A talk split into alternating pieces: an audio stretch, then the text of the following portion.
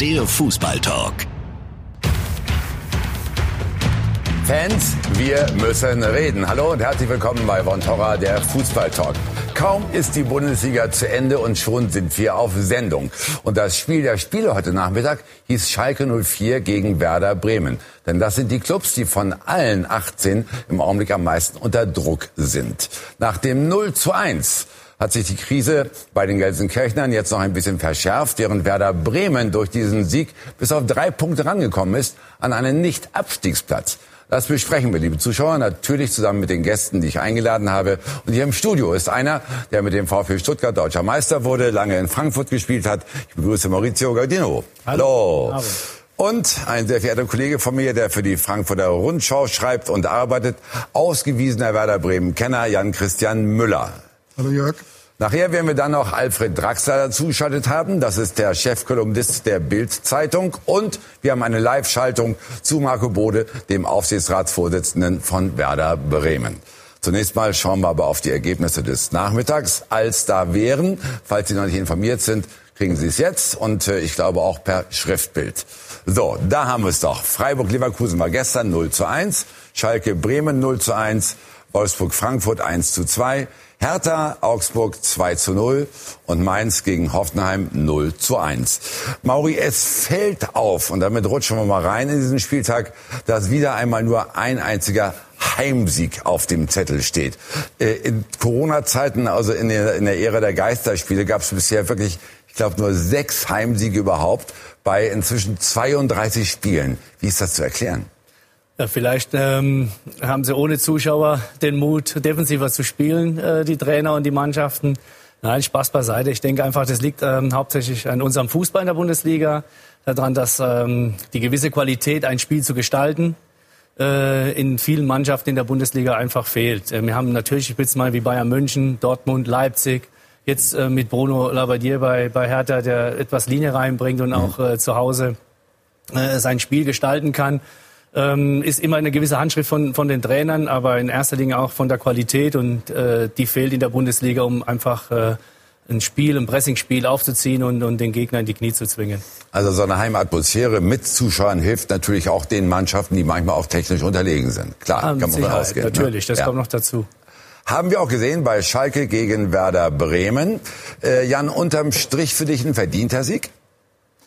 Ja, ähm, das, was wir gesehen haben, war eine deutlich überlegene Werder-Mannschaft in der ersten Halbzeit. Ähm, wenn man die Schalker am vergangenen äh, Mittwoch gesehen hat gegen Düsseldorf, konnte einen das einerseits nicht verwundern.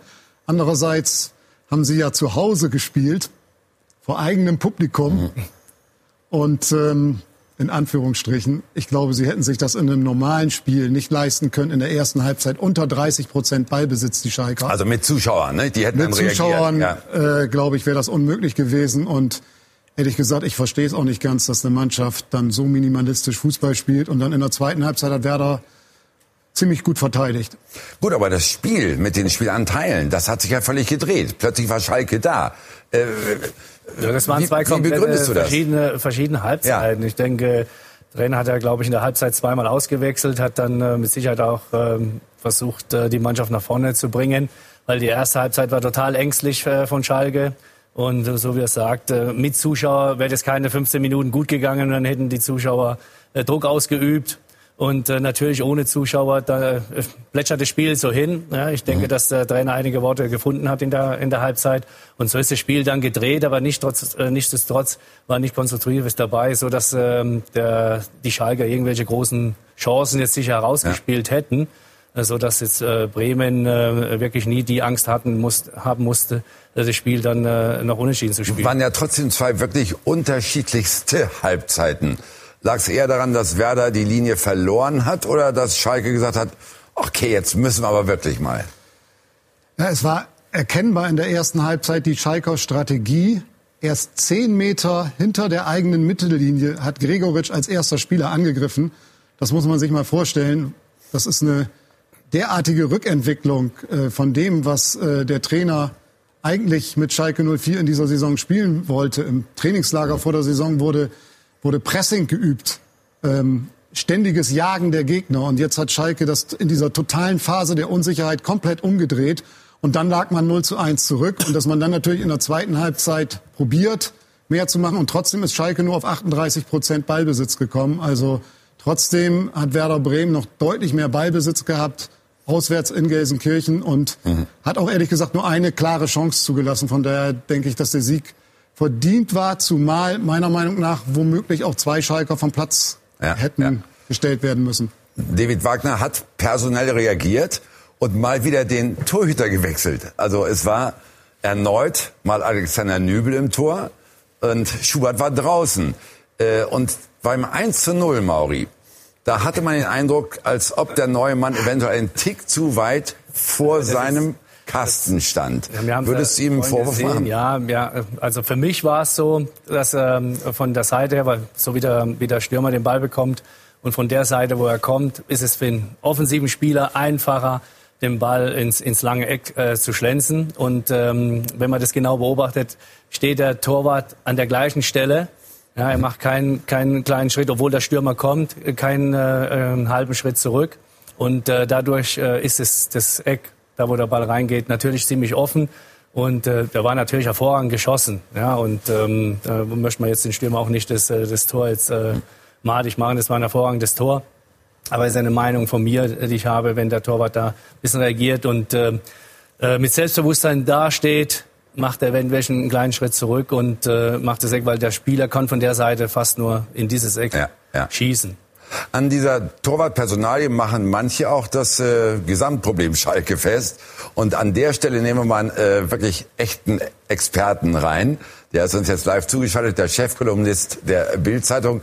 Ich begrüße ganz herzlich bei sich zu Hause Alfred Draxler. Hallo Alfred.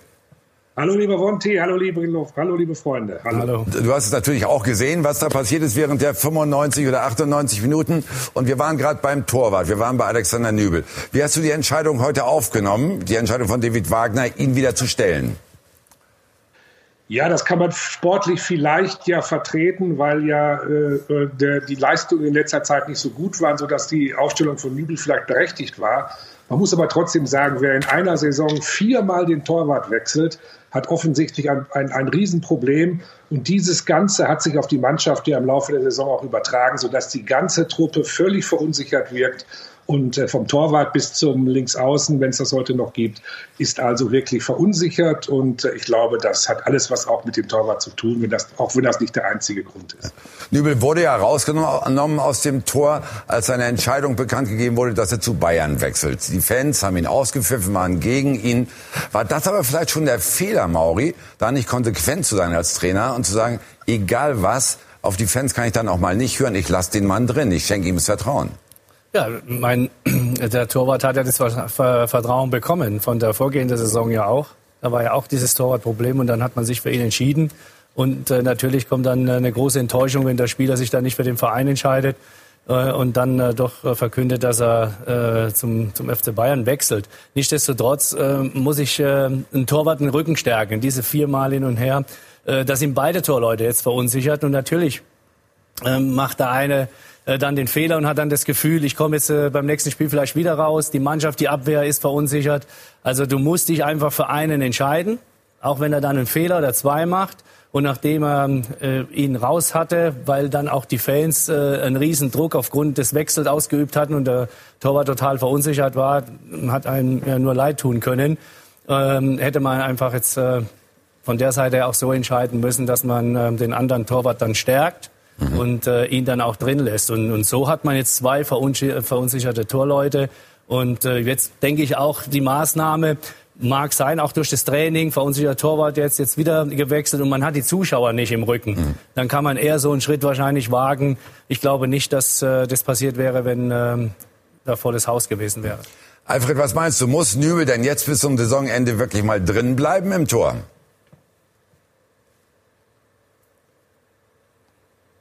Äh, entschieden hat und auch die Fans nicht mehr da sind, die ihn dann eben beschimpfen, was ja geschehen ist, sollte er sich jetzt für Nübel entscheiden. Ich fürchte nur, dass das für die Schalke-Saison nicht mehr entscheidend ist. Ich glaube, die, das Ziel, den Europapokal zu erreichen, äh, ist verspielt und Schalke sollte jetzt nur noch versuchen, die Saison irgendwie halbwegs äh, zu Ende zu bringen. Äh, ich glaube nicht, dass das noch eine große Rolle spielt, welcher Torwart im Tor ist. Aber mhm. man sollte sich jetzt wirklich für Nübel entscheiden. Gut, und dann reden wir jetzt mal wirklich über den Absturz generell, denn die Bilanz nach dem Beginn der Rückrunde ist ja fast schon abenteuerlich. Elf Spiele ohne Sieg, ich glaube, wir haben da sogar eine Tafel vorbereitet, äh, dann drei zu 25 Tore, das gibt's ja wirklich überhaupt gar nicht. Warum, da haben wir es, sieben Punkte aus den letzten zwölf Spielen, warum, Alfred, ist, äh, ist halt wirklich zu diesem Desaster gekommen, nachdem man ja auf Champions League Kurs war. Ich glaube, nach 15 Spieltagen waren die auf Platz 4. Ja, sie waren auf Platz 4 nach 15 Spieltagen und man hat vor einem Jahr noch äh, in der Champions League gespielt. Wenn man die Mannschaft heute gesehen hat, kann man sich das überhaupt nicht vorstellen. Ich glaube, dass die Schalker äh, wirklich jetzt seit Jahren ein Trainerproblem vor sich herschieben ich habe heute auch wieder von der Trainerbank, äh, ich habe wieder äh, auch jetzt keine Reaktion gesehen. Ihr habt vorhin über den Heimvorteil gesprochen, der bei Geisterspielen ja fehlt. Und in der Übertragung bei Sky war klar zu erkennen, dass auf der Bremer Bank und auf der Bremer Ersatzbank wirklich Unterstützung herrschte. Da war eine Einheit bei Schalke. Und ich weiß, dass das auch im Club ein Riesenthema ist. Bei Schalke war es einfach tot sowohl die Ersatzbank als auch die Trainerbank, das ganze Team. Da kommt keine Rückendeckung. Ich glaube, dass Schalke auch wieder mal ein Trainerproblem hat. Und äh, man sollte sich wirklich überlegen, ob man das vor der nächsten Saison, wenn es dann wieder heißt, Schalke muss irgendwie in den Europapokal kommen, ob man da nicht irgendwie mal eine Lösung herbeiführt. Äh, über Lösungen werden wir ja noch reden, aber ich will trotzdem mal reingrätschen und äh, meine Gäste im Studio fragen, äh, wie, wie kann sowas angehen? Beispiel Tedesco, der Trainer vor Wagner, holt beschert Schalke den zweiten Platz. Vizemeister geworden, ne? dann stürzt er ab. David Wagner beginnt grandios, ist auf Champions League Kurs, beginnt die Rückrunde sogar noch mit dem 2 zu 1 gegen Gladbach, stürzt jetzt ab. Kann man so, wie Alfred Draxler sagt, wirklich immer nur am Trainer festmachen? Ich denke nicht. Natürlich sind wir nicht so tief drin. Aber es äh, scheint ja so zu sein, dass die Trainer, wenn sie kommen mit voller Euphorie, die Mannschaft erreichen, ihre Spielsysteme durchsetzen können und äh, erfolgreich Fußball spielen. Und aus irgendwelchen Gründen im Verein scheint es ja dann irgendwie nicht zu stimmen und, und das Ganze kippt. Weil man sieht ja so wie jetzt die zwei Halbzeiten mhm. heute. Erste Halbzeit total ängstlich, Zurückhalt im eigenen ja. Stadion, ob mit oder ohne Zuschauer. Aber die Bilanz der letzten Spiele zeigt es ja und, ähm, und dann so eine zweite Halbzeit. Und das Gleiche passiert ja mit den Trainern. Die kommen voll Euphorie, Spielsystem, alles ist super, die Mannschaft zieht mit und, und auf einmal kippt das Ganze. Rückrunde, ja, Trainerentlassungen und äh, ja, der, der, ja. der, Trainer, der die Mannschaft in die Champions League führt, ist dann nachher nicht mehr der gute Trainer. Also A ist eventuell äh, gar keine Rückendeckung, aber irgendwas passiert ja in diesem Verein. Ja? Ich meine, äh, ja. Bremen hat er jetzt auch ein Beispiel gezeigt in den letzten Wochen. Ja, mhm. äh, äh, da wurde ja dann auch die Stimmen hoch, äh, dass man den Trainer entlassen muss. Und seit das passiert ist, punkten sie jetzt auf einmal. Ja, und ja, die Mannschaft ja. rückt näher und, und äh, hält trotzdem äh, dem Trainer auch die Stange. Weil letztendlich ja. Ist, ja, ist es ja die Verbindung man gibt Gas auf den Platz. Das vertiefen wir nachher noch mit Marco Bode, der live zugeschaltet sein wird, der Aufsichtsratsvorsitzende von Werder. Aber ich will euch in Sachen Trainer bei Schalke noch mal so ein Argument an die Hand geben, Jan. Äh, nehmen wir Tedesco. Der hatte so gut wie keine Bundesliga-Erfahrung, als er kam. Elf Spiele mit Aue gemacht in der zweiten Liga. Nehmen wir jetzt Wagner. Der hat Huddersfield in England zwar in die Premier League geführt, aber null Bundesligaspiele als Trainer. Äh, welche Rolle spielt sowas? Also ich habe Thomas Tuchel erlebt in Mainz mit null Erfahrung und äh, der hat Mainz äh, über fünf Jahre auf Platz fünf der Bundesliga gecoacht. Also das kann ich jetzt ja nicht von vornherein sozusagen.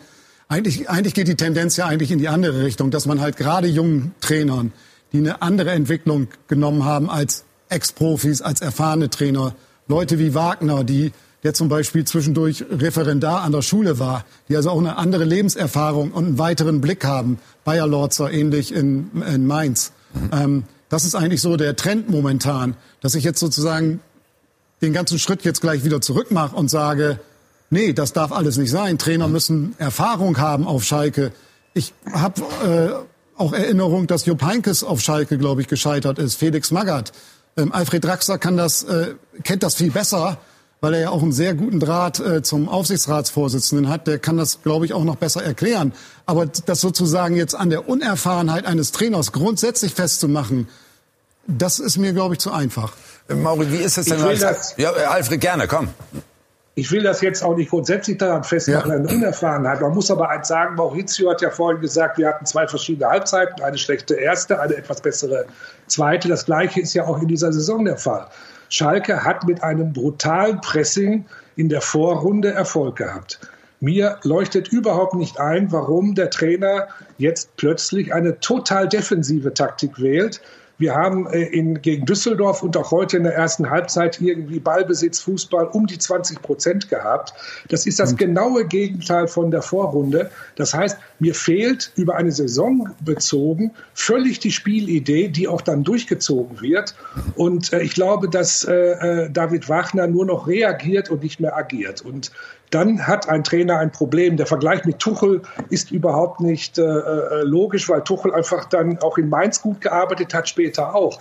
Nur wenn man in der Rückrunde so seine eigene Handschrift verliert, wie es David Wagner gemacht hat, dann sage ich, dieser Trainer hat ein Problem in seinem Job. Maurizio, kannst du das unterschreiben?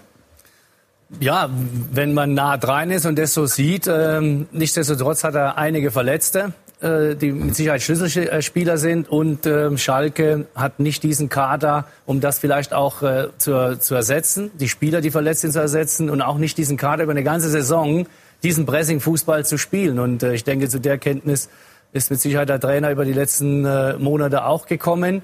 Und, äh, und dann kommen noch die Niederlagen dazu. Äh, verunsichert die ganze Mannschaft, verunsichert mit Sicherheit auch den Trainer. Ist ein ganz anderes Umfeld. Wir wissen alle, dass Schalke ein ganz schwieriges Umfeld da ist.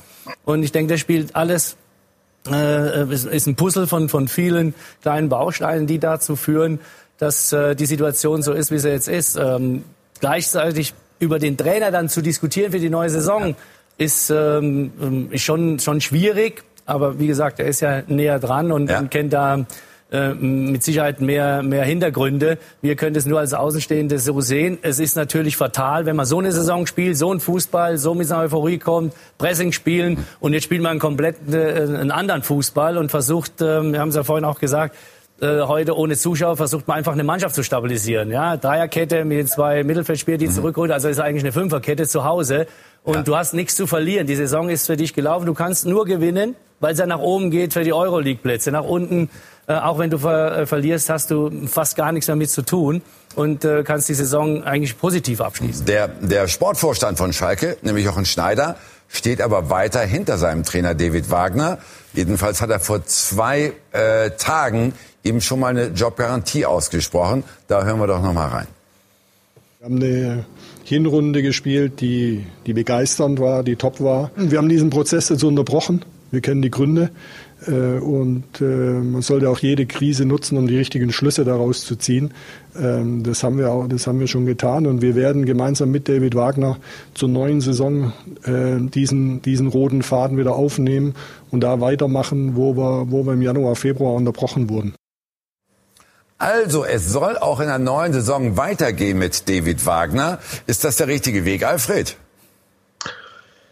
Ja, es steht mir nicht zu, das äh, zu kritisieren, wenn das die Entscheidung ist. Ich äh, glaube eben nur, wenn Schalke jetzt die, ähm, die Europapokalqualifikation verpasst, wird Schalke, wir wissen alle, dass da fast 200 Millionen Euro Schulden sind, äh, äh, gezwungen sein, weiter einzusparen. Ich habe fast von 50 Millionen im äh, Spieleretat gehört. Das heißt also, dass es äh, die Qualität der Mannschaft sicherlich nicht gesteigert werden kann. Äh, und ob David Wagner, der jetzt ja auch in der Rückrunde seine ganze Philosophie über den Haufen geschmissen hat, dann noch der Richtige ist, ich bezweifle es, aber ich kann es letztlich ja dann auch nicht beurteilen. Ich denke, dass ein erfahrener Trainer, der dann, ich sage mal, mit etwas bescheideneren Mitteln vielleicht etwas äh, Großes doch noch rausholt, vielleicht dann besser ist. Wir haben ja das zweite Problem auch, äh, lieber Vonti, in deiner Sendung hat ja der Aufsichtsratsvorsitzende äh, von einer Ausgliederung zum ersten Mal gesprochen. Und äh, das wird ein schwieriger Ritt, der da in Schalke bevorsteht. Ich glaube, jetzt nach der Situation oder in der Situation, in der sich der Verein und die Mannschaft jetzt gerade befinden, wird es wirklich sehr, sehr schwierig, das nochmal oder dass äh, die Mitglieder davon zu überzeugen, dieser Ausgliederung zuzustimmen. Es steht in Schalke also viel, viel mehr auf dem Spiel als nur heute eine Niederlage gegen Werder Bremen. Das nehme ich gleich nochmal auf. Nur ich will auch nochmal auf das zurückkommen, was bei euch gestern im Blatt stand. Bild hat gefragt, warum wackelt Wagner nicht in dieser Situation und mit seiner Bilanz in der Rückrunde? Kannst du die Antwort geben? Warum wackelt er nicht? Naja, weil man natürlich, ich finde das ja auch in Ordnung, dass man einen Trainer, also dass man erstmal den Trainer festhält. Man hat sich für ihn entschieden. Jochen Schneider ist ja ein sehr ruhiger, ein sehr besonderer äh, Sportvorstand. Und ich glaube auch, dass er es wirklich ernst meint, in der nächsten Saison auch mit David Wagner weiterzumachen. Äh, das ist aber auf Schalke und deswegen ist ja die Frage auch, warum wackelt er nicht? Vielleicht etwas ironisch auch gemeint. In Schalke hat man ja als Trainer, äh, Maurizio hat es gerade gesagt, ist es ja eher ein heißes Pflaster für einen Trainer. Äh, und äh, es würde schon überraschen, wenn trotz dieser Negativserie, wenn die jetzt noch weitergeführt wird und Schalke hält trotzdem am Trainer fest, ist das zumindest etwas, was Schalke bisher noch nicht gezeigt hat. Das wäre nicht mhm. ganz typisch für den Club. Was mich besonders interessiert, Jan, warum eine Jobgarantie jetzt auch schon für die kommende Saison? Was könnte dahinter stecken? Man merkt natürlich auch die Verunsicherung eines noch relativ jungen Trainers. Und natürlich will man dem dann auch natürlich den Rücken stärken und ihn so unterstützen und schon mal klar machen, indem man sagt, wir nehmen den roten Faden wieder auf. Dort, wo der gerissen ist, nehmen wir ihn in der so neuen Saison wieder auf. Ähm, damit auch dem, dem Trainer wieder Sicherheit zu geben. Denn das, das ganze Team, das ist ja total verunsichert. Und noch einen verunsicherten Trainer kann man jetzt überhaupt gerade nicht gebrauchen. Und Sicherlich spielt natürlich auch die Corona-Zeit dazu und die wirtschaftliche Lage von, von Schalke 04. Wagner hat noch zwei Jahre einen Vertrag. Es wäre ja auch wieder äh, sehr kostenintensiv, ähm, einen Trainer wieder zu entlassen. Es kommen neun Spieler, neun verliehene Spieler, kommen womöglich wieder zurück, Spieler, die man gar nicht haben will, die man äh, mühevoll von der Payroll bekommen hat. Was ist, wenn Bentaleb zurückkommt oder Rudi, äh, die man eigentlich gar nicht mehr haben will? Also es ist eine sehr komplexe Lage in Schalke, da, da gebe ich äh, dem, den Kollegen ähm, recht. Es ist aber vielleicht auch die einzige Chance derzeit, aufgrund dieser vertragten Lage, die Mitglieder vielleicht doch davon zu überzeugen, dass ähm, auch auf Schalke 04 ein Investor am richtigen Platz wäre. Mhm. Meinst du aber, Maurizio, dass äh, der Jochen Schneider, der Sportvorstand von Schalke, sein Bekenntnis zu Wagner aufrechterhalten kann, wenn die schwarze Serie noch länger weitergeht? Ja, mit Sicherheit. Er hat sich auch damals äh, stark gemacht. Und Jochen Schneider ist jetzt auch noch nicht so lange im Verein. Äh, und man hat ihn ja auch bewusst geholt, weil er äh, ruhig ist und immer im Hintergrund gearbeitet hat, aber bei, bei sehr guten Clubs und auch erfolgreichen Clubs. Und ähm, dann kennt man intern seine Handschrift. Und ich gehe schon davon aus, dass wenn er sich für den, ähm, den Trainer stark macht, dass äh, er weiß, wie weit er sich aus dem Fenster legen äh, kann. Und die Saison, wie haben wir jetzt gerade gesprochen, es geht um die Euroleague-Plätze. Die können sie trotzdem noch erreichen, wenn, wenn das kippt äh, und äh, man bekommt eine positive Serie. Aber ich denke nicht, dass Schalke jetzt nochmal ganz nach unten rutschen wird. Und man kann sich jetzt besonders auf die neue Saison auch vorbereiten. Und man stärkt natürlich auch den Trainer. Es gibt ja immer ihre, die Grüppchen in der Mannschaft, die auch unzufrieden sind äh, die vielleicht nicht äh, spielen, von Anfang an spielen und äh, auch da den ganzen Wind mhm. aus den Segeln zu nehmen, zu sagen, hier, der Trainer bleibt bei uns, er bleibt auch über die Saison hinaus. Ja. Und äh, das ist auch ein Appell an die Mannschaft, sich zusammenzureißen und dann auch äh, wieder die Leistung zu bringen. Gut, aber das internationale Geschäft ist jetzt schon ein Stück weit entfernt. Ich glaube, vier Punkte bis auf Platz sieben. Alfred, was wäre denn, oder ich frage anders, in welche Existenznot könnte Schalke dann wirklich auch kommen, wenn dieses internationale Geschäft verpasst wird? Das kann ich natürlich nicht beurteilen, weil ich die Bücher nicht kenne, aber die Schalker waren ja die ersten, die ganz offen zugegeben haben, dass sie auch durch die, äh, durch die Corona-Krise in eine existenzielle Not gekommen sind. Und äh, was man so hört, äh, ist es eben so, dass wenn jetzt der Europapokal verpasst wird, diese Sorgen umso größer werden. Deswegen ist es für den Verein unabdingbar, dass der Verein sich eine Ausgliederung vornimmt, Investoren zulässt. Ich weiß, dass es auch schon Investoren oder dass es schon äh, äh, ähm, Möglichkeiten gibt, Investoren zu gewinnen. Äh, damit etwas Geld reinkommt und der Verein möglicherweise einen Neuaufbau äh, plan, äh, planen kann. Denn die Mannschaft, die jetzt auf dem Platz steht, die ist dermaßen falsch zusammengestellt, nicht jetzt in diesem Jahr, sondern in den letzten Jahren schon. Ich glaube, mit dem Stamm dieser Mannschaft kann man in den nächsten Jahren nicht erwarten, dass sie um die Europapokalplätze mitspielt. Es muss einen, Neuauf, einen Neuanfang geben und der geht eben nur, wenn Investoren da sind und eine Ausgliederung von den Mitgliedern abgesegnet wird. Ich glaube, für Schalke ist das lebensnotwendig. Und wenn nicht, könnte Schalke sich überhaupt Transfers leisten in der neuen Saison? Das weiß ich nicht. Also nochmal, ich kenne die Bücher nicht. Ich höre eben nur, dass wenn es, äh, wenn es nicht passiert, dass Schalke dann eben nur äh, auf ablösefreie Spieler zurückgreifen kann, äh, äh vielleicht doch den einen oder anderen verkaufen muss. Gerade wurde schon von den Kollegen gesagt, dass es ja auch äh, Spieler gibt, die ausgeliehen sind, die möglicherweise mit Riesengehältern zurückkommen, ob das jetzt Rudi ist oder Uth oder Bentaleb. Das Ganze kann Schalke natürlich in der Tat äh, wirklich an den Rand der Existenz bringen. Alfred Daxler, ganz herzlichen Dank für diese Informationen aus erster Hand. Schönes Wochenende, schöne Pfingsten. Gruß nach Berlin. Vielen Dank, alles Liebe euch. Bis dann. Danke. Ciao. Ja, also fassen wir das kurz zusammen. Äh, Jan, was würdest du sagen? Also äh, welche Lösungsansätze bleiben Schalke da überhaupt? Ja, der ganz wichtige Lösungsansatz aus meiner Sicht ist halt eine große Glaubensfrage bei Schalke 04. Und ähm, um dazu zu kommen, dass der Verein tatsächlich 49 Prozent seiner Anteile an äh, einen Investor, an einen externen Investor gibt, müsste die Mitgliederversammlung mit einer Dreiviertelmehrheit dem erstmal zustimmen.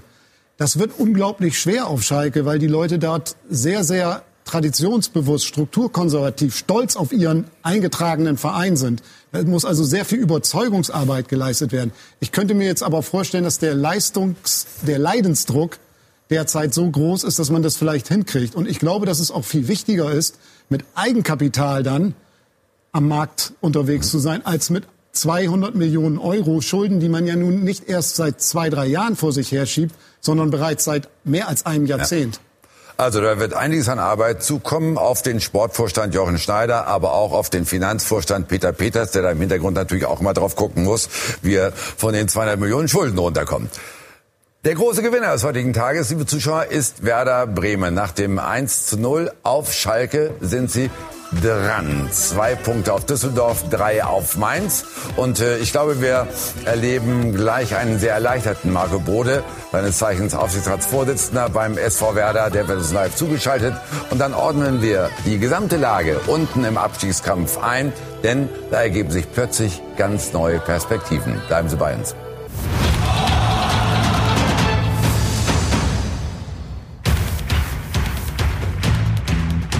Wir sind zurück bei Von Torra, der Fußballtalk und widmen uns ganz der spannenden Abstiegsfrage. Neue Konstellation seit heute um 17.20 Uhr. Paderborn weiter und mit 19 Punkten, dann Düsseldorf 25. Die spielen gleich noch um 18.30 Uhr bei den Bayern. Äh, Düsseldorf hat 27, sind Drittletzter. So, Werder Bremen dazwischen mit 25, dann Düsseldorf und dann kommt plötzlich auch schon Mainz 05 nach den 0 zu 1 heute gegen Hoffenheim. Das ordnen wir jetzt ein mit meinen Gästen im Studio und mit dem Aufsichtsratsvorsitzenden von Werder Bremen, der uns zugeschaltet ist. Ich begrüße in Bremen Marco Bode. Hallo, moin, moin. Moin aus Bremen. Marco, wie erleichtert waren Sie heute so gegen 17.23 Uhr? Ja, schon sehr erleichtert. Ähm, ich denke, es war ein, ein gutes Spiel von uns, auch ein verdienter Sieg. Trotzdem ähm, mit einem Tor Vorsprung in diese zweite Halbzeit zu gehen und dann auch doch äh, zumindest druckvollere Schalker zu erleben, ähm, das hat schon die Nerven auch wiederum noch ein bisschen belastet. Das wollte ich gerne wissen. Wie sehr haben Sie auch gezittert so zwischendurch, als Schalke plötzlich das Kommando übernommen hat? Ja, ich sagte ja, also ein, ein Tor Vorsprung ist dann zu wenig. Ähm, wir haben in der ersten Halbzeit sehr dominant gespielt, auch sehr selbstbewusst, wobei man auch da den Schalkern natürlich die äh, Verunsicherung angemerkt hat. Ähm, und wir hätten dann ähm, sicherlich irgendwo auch äh, ein zweites Tor schießen können. Äh, wir hatten ein, zwei Chancen, auch ein, zwei Situationen, die gegen uns äh, entschieden wurden. Also normalerweise hätte Schalke auch vielleicht in Unterzahl äh, zu Ende spielen müssen und der Elfmeter, die Elfmetersituation, ich weiß nicht, wie ihr das gesehen habt, aber das war zumindest ähm, so eine 50-50-Entscheidung äh, Minimum in dem Kopfballduell. Also von daher äh, sind wir natürlich mit den drei Punkten zufrieden und ähm, haben wiederum auch eine gute Mentalität gezeigt gezeigt und, und äh, diesen Einsatz der letzten Tage und Wochen äh, wirklich fortgesetzt. Wenn wir dann jetzt äh, aufs Große und Ganze schauen, will ich äh, meine beiden Gäste hier im Studio mal mit reinnehmen. Äh, Jan-Christian Müller, wir haben festgestellt, das war das dritte Spiel hintereinander, das Werder zu Null gespielt hat. Davor waren sie bekannt geworden als die Schießbude der Liga. Wie erklärst du diesen plötzlichen Umschwung?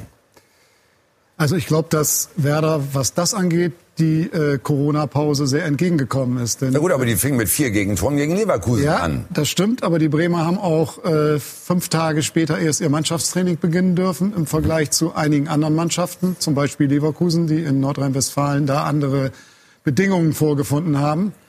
Und die Bremer Mannschaft war vor Corona nicht fit, aus meiner Sicht. Es war sichtbar, dass die Mannschaft in der zweiten Halbzeit sehr oft nicht zuzulegen hatte.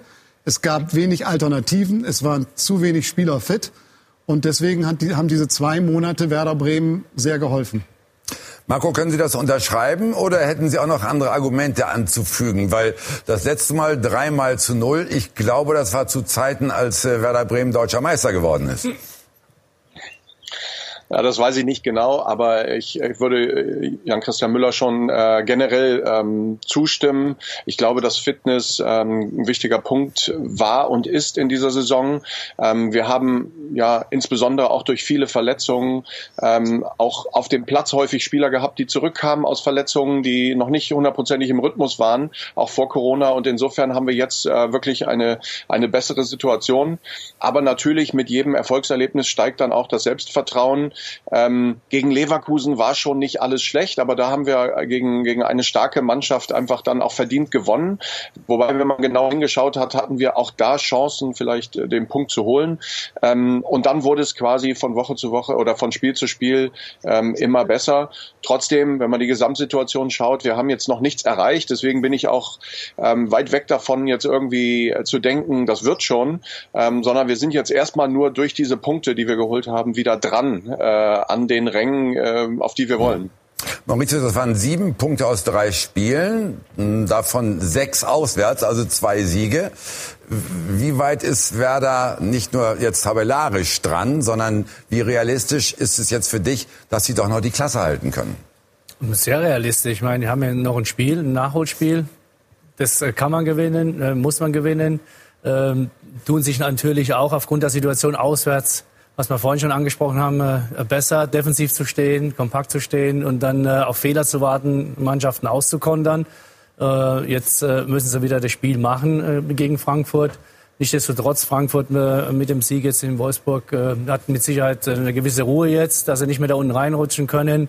Und, und, und Werder, denke ich, spürt man jetzt mit Spiel zu Spiel einfach, so wie es ja schon immer war, auch zu unserer Zeit, da ist einfach Ruhe. Da ist einfach Ruhe im Verein, die blocken alles ab, stützen den Trainer, und die Mannschaft hat keine Ausflüchte, die halten zusammen und, und das zahlt sich jetzt in den letzten Wochen. Vielleicht auch durch die Corona-Krise, dass sie da äh, ganz anderen jetzt wieder zusammengekommen sind, ja. zahlt sich das aus. Und, äh, und, und die Mannschaft dankt es jetzt auf dem Platz, auch dem Trainer, äh, mit diesen Punkten. Und ich denke, dass die jetzt sehr, sehr große Chancen haben, ähm, das gleich zu schaffen. Ja. Aber auch wenn sie, wenn sie Relegation müssen, äh, sehe ich weder HSV noch äh, den VfB Stuttgart äh, dass Bremen da gefährdet ist.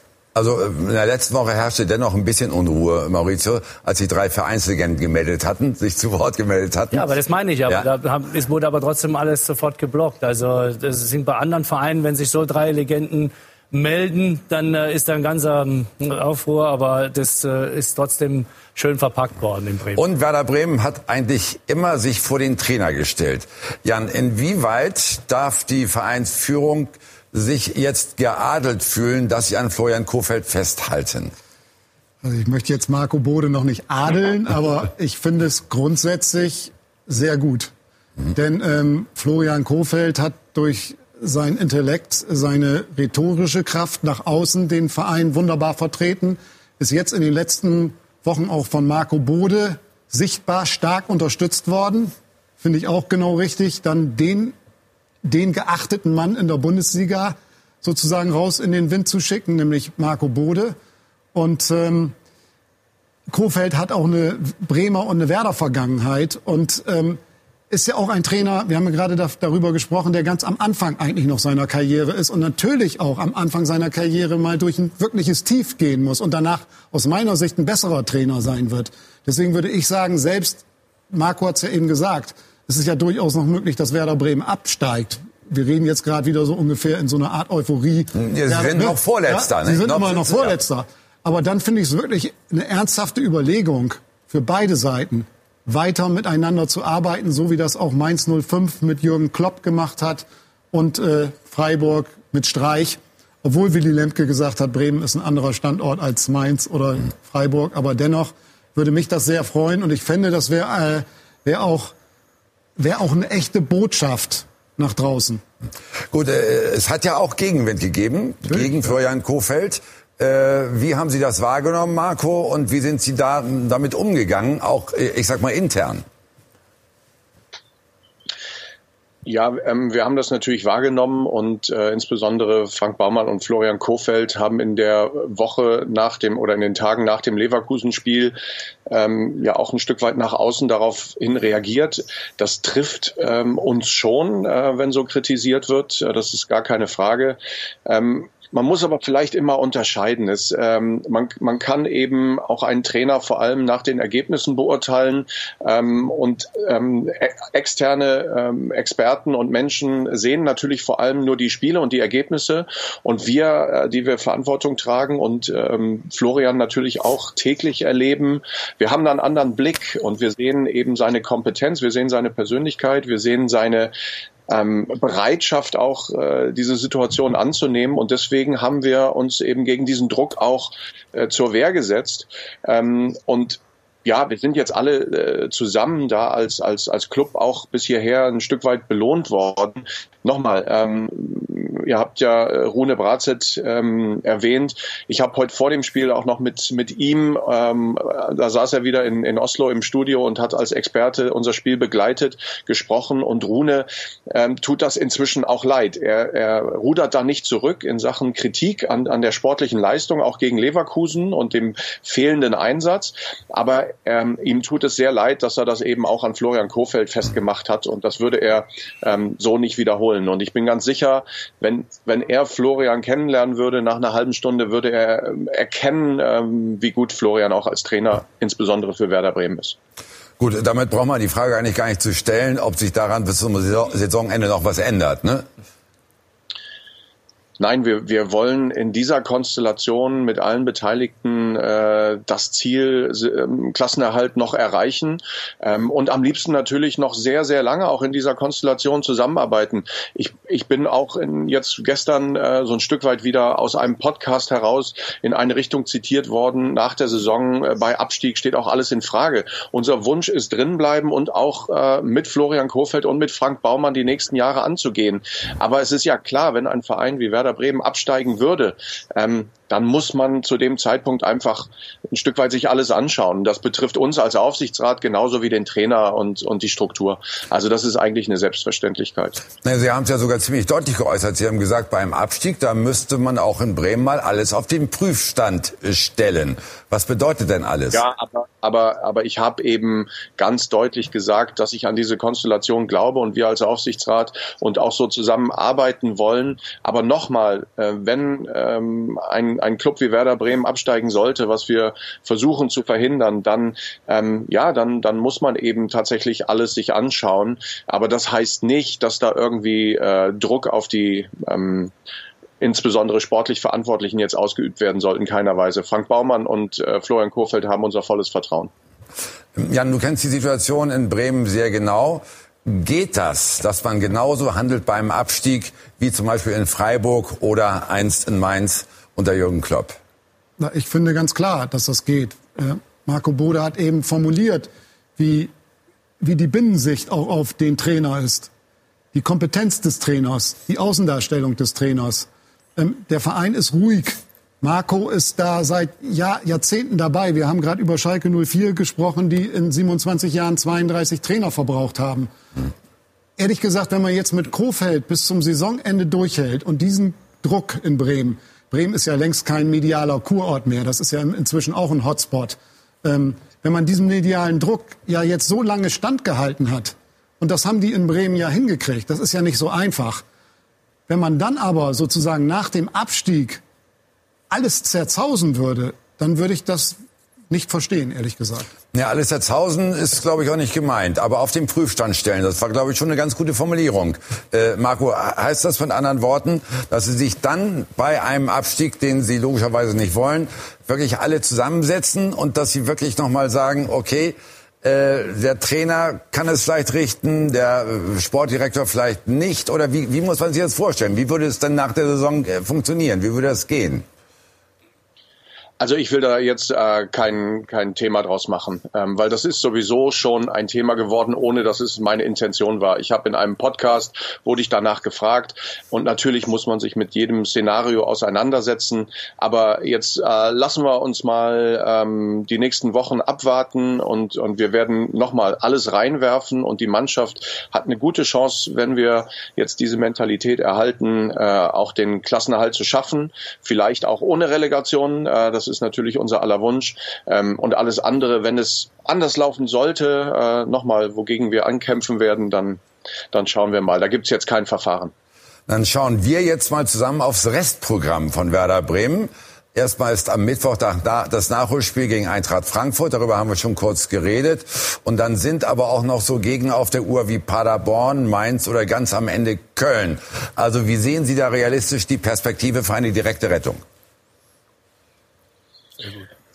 Ja, ich glaube, ähm, die, die letzten Spiele und insgesamt die Saison zeigt ja, dass wir ähm, wenn wir an unsere 100% Grenze herankommen und eben ähm, diese Qualität auch an den Tag legen, dass wir eigentlich mit jeder Mannschaft mithalten können, auch gegen Spitzenclubs wie, wie Gladbach ähm, jetzt vor ein paar Tagen.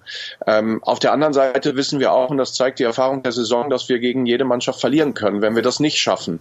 Ähm, und wir haben ähm, am Ende der Hinrunde die, die, die Erfahrung machen müssen, dass wir da gegen Mannschaften, von denen wir vielleicht meinten, äh, die schlagen zu können, äh, da haben wir die allermeisten verloren. Und insofern sind wir da, glaube ich, werden wir sehr wachsam sein und jetzt nicht irgendwie Punkte einkalkulieren, ähm, die erst noch geholt werden müssen. Ich glaube, jedes Spiel ähm, kann gewonnen werden, aber es kann auch jedes verloren werden. Das ist der Realist aus Osterode Harz, der immer auf dem Teppich bleibt. Ne? Äh, Marco, dennoch, die Situation erschwert ja auch so ein bisschen die Planung für die neue Saison. Also wie schwer ist das zurzeit und was können Sie sich überhaupt leisten? Ja, tatsächlich äh, sind Planungen jetzt für die neue Saison im Moment noch sehr schwierig und das liegt einerseits an der sportlichen Situation, andererseits aber auch an, an Corona. Ähm, wir wissen im Grunde ja noch nicht mal genau, wann die Saison beendet sein wird, wann auch die europäischen Wettbewerbe beendet sein werden. Ähm, ich habe noch keinen Kenntnisstand darüber, wann eine, äh, wann die neue Saison eigentlich beginnen könnte. Ähm, insofern erleben wir schon alle sehr verrückte Zeiten. Ähm, ein Stück weit auf dem Platz laufen die Dinge im Moment gut, aber drumherum herum ist natürlich fast alles weit weg von normal, keine Fans in den äh, in den Stadien ähm, und und sehr viele auch wirtschaftliche Herausforderungen für fast alle Clubs. Ähm, von daher äh, schauen wir mal, wie der Sommer läuft. Ähm, da muss man auch schauen, dann ähm, wann es wieder losgeht und wie zum Beispiel auch ein Transfermarkt in diesem Sommer überhaupt funktionieren wird. In dem Sinne, ich bedanke mich sehr, dass Sie äh, zur Verfügung standen. Sie hätten es auch bei einer Niederlage gemacht und äh, das zeichnet den äh, guten Bremer aus. Danke, Marco Bode. Alles Ciao. klar, danke. Schauen wir zusammen auf die vermeintlichen Konkurrenten, die dann auch gegen Alles den Abstieg klar, kämpfen.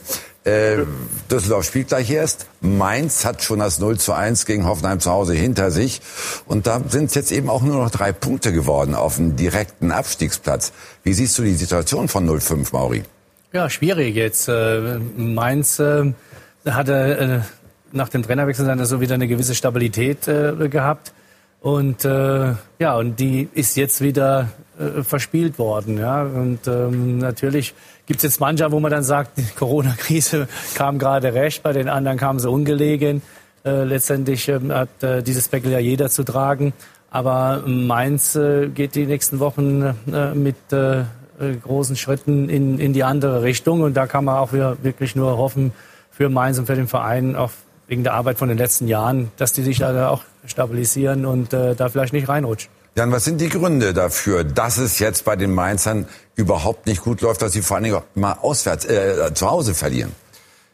Also Achim Bayer-Lorzer ist ja genau zu diesem Hoffenheim-Spiel in der Hinrunde gekommen und da für Sandro Schwarz. Hm, da haben sie gleich 5-1 gewonnen. Haben die da gleich 5-1 ja. in Unterzeige gewonnen, haben es selber nicht so ganz glauben können. Ähm, aber wenn man ehrlich ist, hat Bayer Lorzer es keineswegs geschafft, dieser Mainzer Mannschaft mehr Stabilität zu verleihen, als das vorher Sandro Schwarz gelungen ist. Das war halt die Hoffnung. Man dachte so, Sandro Schwarz wäre irgendwie am Ende seines Lateins. Ähm, jetzt muss ein neuer her. Äh, halt eine andere Entscheidung, als sie in Bremen gefällt worden ist. In Mainz war ja dieser Trainer auch sehr eng mit dem mit der Stadt und dem Verein verhaftet. Man hat sich dann trotzdem anders entschieden und im Grunde ist es, wenn man ehrlich ist, eigentlich eine Enttäuschung, was seitdem passiert ist. Gut, aber was ähm, fehlt Mainz? Ich, ich finde, dieser Mannschaft fehlt der Klebstoff. Mhm. Eine Mannschaft braucht starke Führungsspieler, gerade in dieser, in dieser Situation. Und bei Mainz sind eigentlich die Führungsspieler von ihrer Persönlichkeit sind, sind Brosinski und Lazar. Plus die sind beide inzwischen Ersatzspieler. Mhm. Das heißt, du hast zwei Leute, die eigentlich von ihrer Persönlichkeit das hergeben würden. Die sind aber gar nicht diejenigen, die die akzeptiert sind von ihrer Leistung. Also besteht der Kader zu stark aus sogenannten Legionären? Ja, Mainz hat halt eine ganz bestimmte Schublade aufgemacht und das ist ja auch von Ruven Schröder nachvollziehbar, weil man nicht die finanziellen Mittel hat wie die meisten anderen Vereine. Also hat man im, im benachbarten Ausland geschaut und hat dort Spieler geholt, die man in Deutsch, also deutsche Spieler in der Qualität hätte Mainz nicht bekommen. Mhm. Nur diese, aus diesen Einzelspielern dann eine Mannschaft zu formen, das ist weder Sandro Schwarz noch jetzt äh, Bayer Lorzer gelungen. Wie viel Sorge hast du, Mauri, dass das noch schiefgehen kann? Ja, große, weil äh, es sind dann äh, Stückwerke. Das heißt, äh, Mainz kann nur überleben als Mannschaft. Ja, weil einfach diese Qualität, was gerade angesprochen ist, äh, Mainz fehlt. Und die können nur äh, Stück weit äh, erfolgreich sein, wenn sie als Mannschaft auftreten können, wenn die Harmonie, die Chemie in der Mannschaft äh, stimmt. Und ähm, und dann können sie die, diese Ergebnisse ähm, dann äh, auch abrufen und, äh, und dann auch stark spielen, ja, als kompakte Mannschaft. Aber das, äh, äh, denke ich, wird sehr, sehr schwer. Das, was jetzt ja. Bremen gelingt, weil sie auch die Qualität äh, haben, äh, jetzt da wieder rauszukommen. Äh, und das sehe ich bei Mainz natürlich nicht so stark wie bei Bremen. Und Frankfurt ist seit heute raus, seit dem 2 zu 1 in Wolfsburg? Ja, ich denke schon, mit Sicherheit. Ja, Frankfurt. Ja, Herzensangelegenheit von Frankfurter, ja. muss da raus, auf jeden Fall. Ja, Frankfurt ist qualitativ so gut besetzt, also im Vergleich zu Mainz, Düsseldorf, Bremen und Paderborn, äh, dass das eigentlich kein Thema sein dürfte. Aber Eintracht Frankfurt lebt natürlich, glaube ich, wie keine andere Mannschaft in der Bundesliga von dieser, äh, von dieser Emotionalität. Und diese Emotionalität fehlt natürlich momentan äh, in, den, in den Geisterstadien, gerade in Frankfurt. Und ähm, deswegen, es hat kein Mensch, ehrlich gesagt, in Frankfurt damit gerechnet, auch nicht bei der Eintracht, dass die jetzt in Wolfsburg gewinnen würden. Mhm. Also das war ein echter Befreiungsschlag für Eintracht. Vorteil für die Bremer am Mittwoch in dem Nachholspiel, dass Frankfurt heute gewonnen hat und äh, nicht mehr so sehr unter Druck steht? Ich weiß nicht, ob das im Fußball jetzt ein Vorteil ist. Äh, die andere Seite ist, äh, Frankfurt geht ja jetzt nicht ins Spiel und sagt, hey, wir sind jetzt durch ja, und, und äh, jetzt ist alles super, sondern man geht ja in jedes Spiel und man will das Spiel gewinnen. Und die können jetzt noch befreiter spielen. Ja, dieser Druck, wo, wo man dann im Hinterkopf hat, ah, wenn wir verloren hätten, noch verloren. Und jetzt, wenn wir da verlieren, rutschen wir auch noch da unten rein. Der ist ja komplett weg. Ja. ja. und wenn eine Mannschaft diesen Druck nicht hat und geht ins Spiel und, und spielt befrei aus und für gewinnen wollen sie auf jeden Fall, dann kann das natürlich noch äh, eher in, in, ins Negative Bremen. Äh, gehen. Gut, dann äh, halten wir fest, dass Bremen zumindest die große Chance hat, am Mittwoch schon in dem Nachholspiel zu Mainz aufzuschließen. Und schauen auf das Phänomen der Liga. Hertha BSC Berlin. Bruno Labbadia. Seit Amtsantritt drei Siege, ein Unentschieden, mal schnell zehn Punkte geholt und bis auf Leipzig, bis auf gegen Leipzig alles zu null. Was macht den aus? Oder anders, wie macht der das? Ja, also wenn ich irgendwie zu Hause einen Wasserschaden habe, dann hole ich mir natürlich einen Experten für Wasserschäden. Mhm. Nicht irgendwie einen Maurer oder so, sondern einen Klempner, der äh, in der Lage ist, äh, auch nachts noch zu kommen und dann sofort die Situation analysiert, das richtige Rohr äh, verschweißt äh, und ähm, danach ist erstmal der Schaden äh, behoben. Und so ähnlich äh, diese Fähigkeit halt auch Bruno Labbadia unglaublich schnell zu analysieren, was das da im Verein los, eine unglaubliche Erfahrung natürlich.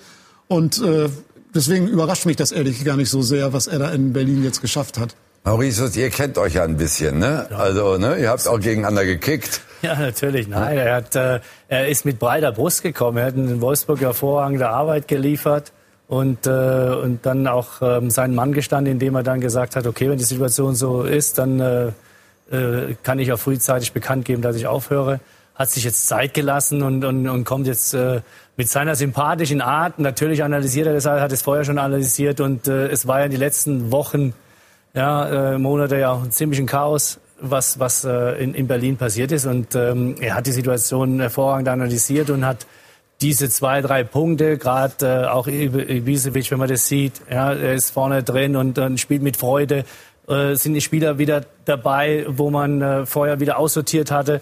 Also das sind gewisse Punkte, wo, wo er als ehemaliger Spieler sofort erkannt hat und äh, mit der Erfahrung, die er jetzt in den letzten Jahren ja auch gesammelt hat bei, bei Top-Vereinen, hat er das natürlich gleich gesehen und die Mannschaft vertraut ihm voll. Man sieht seine Handschrift, die spielen hervorragend Fußball.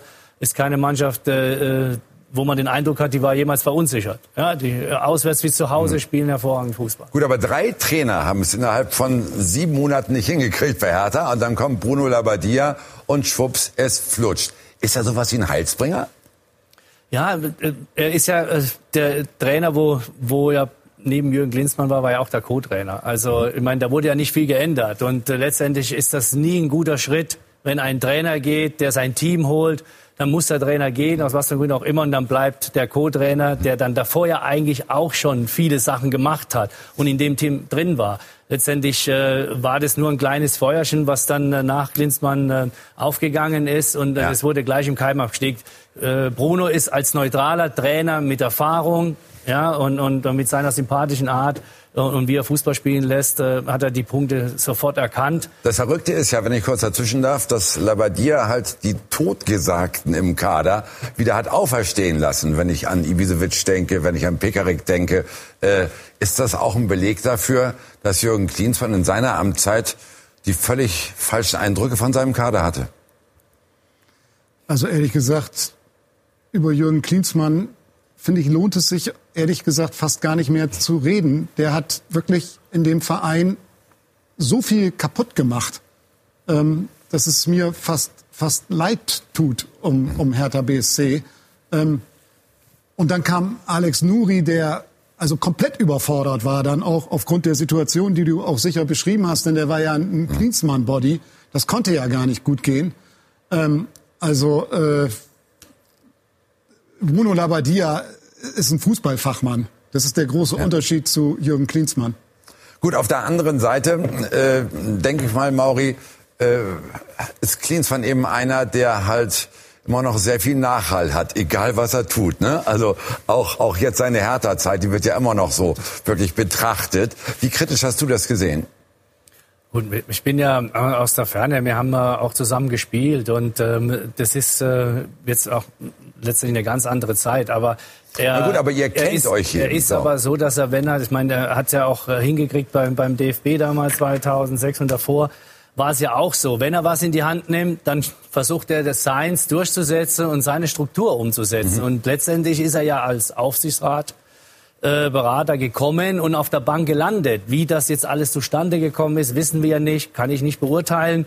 Äh, letztendlich war er oben, sollte beraten und war dann auf der Bank. Und, äh, mhm. und dann ging ja die ganzen Transfers auch los. Er hat ja auch äh, gesagt, mit dem Geld, wir wollen nächste Saison vorne mitspielen, wir wollen äh, Euroleague, Champions League angreifen und hat auch gewisse teure Transfer getätigt. Äh, ja. und, und aufgrund dessen mussten ja die Spieler, die jetzt da waren, raus. Nur, diese Spieler lassen sich ja auch nicht einfach auf die Bank und auf die Tribüne setzen. Das heißt, du bist verdammt, jedes Spiel direkt zu gewinnen. Und wenn du das nicht tust, dann hast du ein Problem, weil diese Spieler immer wieder auch Stimmung machen in ihrem Kader.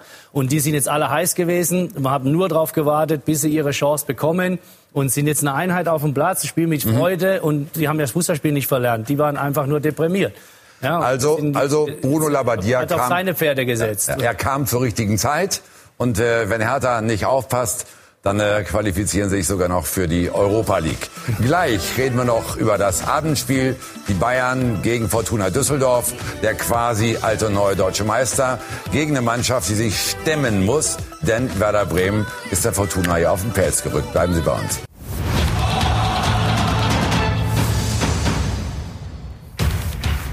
Wir sind zurück bei Von Torra, der Fußballtalk und werfen noch einen kurzen Blick auf das Abendspiel Bayern gegen Düsseldorf.